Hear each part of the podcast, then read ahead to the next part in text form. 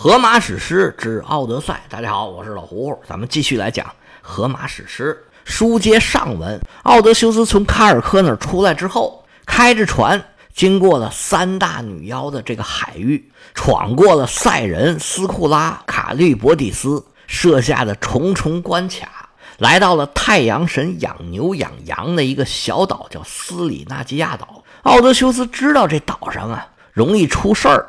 之前，特瑞西阿斯和卡尔克都曾经跟他说过，别在这儿停。但是无奈手下的这些水手啊，说什么都不想往前走了。奥德修斯是一点办法都没有，只好同意在这歇歇脚。但是三令五申，千万可不能碰岛上的这些牛羊。但是在岛上这么一待，可就麻烦了，一下子就陷进去了。一连一个月都刮着东南风，这一船人呢，根本就走不了。开始还有从卡尔克那儿带来的一些食物，但吃完之后，这一船人呢就挨了饿了。奥德修斯知道怎么回事啊，他不敢动这些牛羊，但是他的手下呀，趁着他睡着的时候杀牛宰羊，就开了羊荤了。奥德修斯回来之后啊，是追悔莫及，但是事已至此，已经没法挽回了。奥德修斯也只能听之任之。就这么又过了六天，到第七天头上，哎。风向变了，奥德修斯赶紧命令出海，结果还没走出多一会儿呢，就狂风大作，是暴雨倾盆。奥德修斯这艘船桅杆被吹断，船整个扣了过来。奥德修斯他们遭遇了海难了，所有的船员全部遇难，只剩下奥德修斯一个人抓着这船的残骸，勉强活了下来。奥德修斯出发打仗的时候啊，是一共带了十二艘船。如果一艘船按五十个人来算，他就是带着六百人挂零。这回可倒好，一路上拉了拉了拉了，到了埃埃亚岛那时候就剩下一艘船，有四十多个人了。当时不是讲分成两拨人，每拨二十三个吗？到了这儿可倒好，奥德修斯是彻底耍单了，就剩一个了。结果更倒霉的是，开始这变风向啊，根本就是骗他的，把他们船吹翻之后啊，这风向又变回去了。奥德修斯随波逐流，又飘回了他们刚刚过来的这个海峡。这回啊，可是没有船了，也没有那么多人可以霍霍了。奥德修斯一琢磨，我就不能再往斯库拉那儿走了。走斯库拉那边，我没有六个人给他吃了，他就只能吃我了。那可不成，我就只能走这个卡律伯底斯这边。但是当他吞水的时候，这边一个大漩涡，我可不能过去。只有等他吐水这边冒泡的时候，我过去才能捡一条命。结果奥德修斯过的时候，正好那边是大漩涡，他就只好爬到那个无花果树上去，在那等着他吐水。但是他爬树那姿势啊，就很不舒服，非常累得慌。但是上不着天，下不着地，他想往上爬呀，也使不上劲儿，只好抱着树干在那忍着。奥德修斯就琢磨呀。我就在这等，等他开始吐水的时候，我就跳下去游走。他这算盘打的倒是很精，但是他一个周期啊，吞水吐水是四个小时。奥德修斯这手脚都爆麻了，那个漩涡啊，还是无休无止的在那转呢。奥德修斯抱着树啊，是实在没劲儿了，真撑不住了，手脚一松，古董就掉到水里头了。奥德修斯心想：完了，俩眼一闭。我命休矣！他随着这水流啊，一点一点往漩涡里面转。正当奥德修斯绝望的时候，他就听着咕嘟咕嘟咕嘟咕嘟咕嘟，自己所在这海水啊，不往下旋了，就像开锅一样往出冒泡。奥德修斯是又惊又喜，这肾上腺素啊，滋儿一下就分泌出来了，整个人又精神起来了，拼尽全力，是手脚并用。拼命往前滑，就在这时候，好巧不巧，刚才他赖以生存的那个龙骨和桅杆又被卡利布迪斯给吐出来了。奥德修斯使劲游了几下，又骑了上去。奥德修斯就骑着这两条木头，渴了就喝点雨水，饿了就抓个鱼吃，在海上就这么飘飘摇摇，一直飘了九天。到了第十天的晚上。他才影影绰绰看见前头啊有一片海岸，奥德修斯用尽自己最后一点力气爬到岸上，实在是支撑不住了，扑通一下就倒在沙滩上，整个人呢就昏死过去了。也不知道过了多长时间，奥德修斯一睁眼，哎，这什么地方啊？自己躺在床上，哎，软软乎乎的。再睁眼一看，这是一个姑娘闺房的设置。这时候就听见旁边有一个声音，如同黄莺出谷，哎呀，就那么好听哟！你醒了？当然比我这声音好听了。奥德修斯扭脸一看，嚯，旁边坐着一个大美女，长得太漂亮了。这是谁呀？正是前文书说到的奥杰吉亚岛的这位岛主女神卡吕普索。这回就跟前文书接上了。奥德修斯讲自己奇幻漂流的这个故事，到这儿就算彻底讲完了。我们从三十回讲到五十回，中间还有十一回是讲特修斯的，满打满算一共讲了三十二回。奥德修斯讲到这儿，喘了口气。扫视了一下自己的周围，阿尔基努斯国王以及一干人等啊，个个都听的是津津有味儿。奥德修斯说：“打这儿以后呢，我就在女神身边生活了七年，然后女神送我出来，我坐着这个简易的筏子，半路途中遇到了风暴，然后就飘到了贵岛之上。这以后的事儿你们就知道了。”奥德修斯一拍醒目，说：“今天的书啊。”就讲到这儿了，《奥德赛》的第十二卷就收在这里。全篇一共二十四卷，所以差不多呢，到这儿就是一半儿。第十三卷的开头，奥德修斯讲完故事，全场是鸦雀无声，大家都缓了一缓。国王阿尔基努斯先说话了：“哎呀，先生啊，你真是不容易呀！不过现在呀，这一切都过去了，你现在在我这儿非常的安全。既然已经经历了这么多磨难了。”我相信你一定能够顺利回到家乡。随后，他把酒杯端起来了，冲着自己手下的这些王公贵族晃了一圈。行了，各位，吃也吃了，是喝也喝了，这段子听的过瘾吧？那听段子咱不能白听啊！我知道你们之前呢都已经送过礼物了，我们都已经装好了。现在我建议咱们每人再送他一只三角鼎，还有一口烧锅。这个费用啊，以后啊，咱们找老百姓征税。要是由我一个人出，哎呀，这个负担太大了。你们各位啊，帮我分担一下，好吗？那个时候就开始从老百姓身上搜刮了。听见国王这么说，大家甭管愿不愿意了，纷纷的点头答应。这时候啊，天色已经是全黑了，恨不得都快到后半夜了。所有人都听得心满意足，回家睡觉去了。一夜无书，次日清晨，各家的王公贵族纷纷起床，拿着各自准备的礼物，到了码头，把这些金属器具啊，一样一样的都装在船上。整理好礼物之后，大家又回到阿尔基努斯他们家，要送奥德修斯走嘛。这么大的事儿，少不了又是要祭神。这公牛已经准备好了，又是那套流程，然后又是杀牛、吃肉、喝酒。奥德修斯是归心似箭呢，恨不得赶紧太阳落山，好踏上回家的路。原文里形容说，奥德修斯像一个农人，盼吃食餐，赶着酒褐色的耕牛，拖着质和坚固的犁具，整天翻土田中。太阳的下落使他舒展眉头，得以回家吃饭，挪动沉重的腿脚。酒过三巡，奥德修斯站起身来。面对国王阿尔基努斯，人家帮这么大的忙，得说点好听的呀。奥德修斯深施一礼呀，说：“哦，尊贵的阿尔基努斯，人中的俊杰，请你敬酒奠酒，送我安返家园。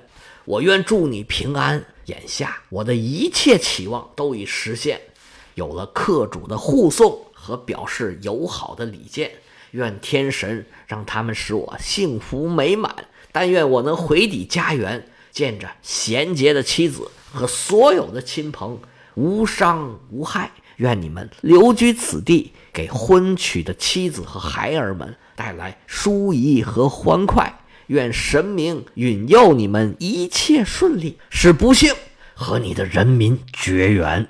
这一番话说的在情在理，又情真意切。阿尔基努斯双挑大指，说得好。吩咐自己的信使：“来来来，庞托努斯，调一缸酒来，给各位都满上满上。”我们大家一起对着宙斯祈祷，然后送我们的客人回家。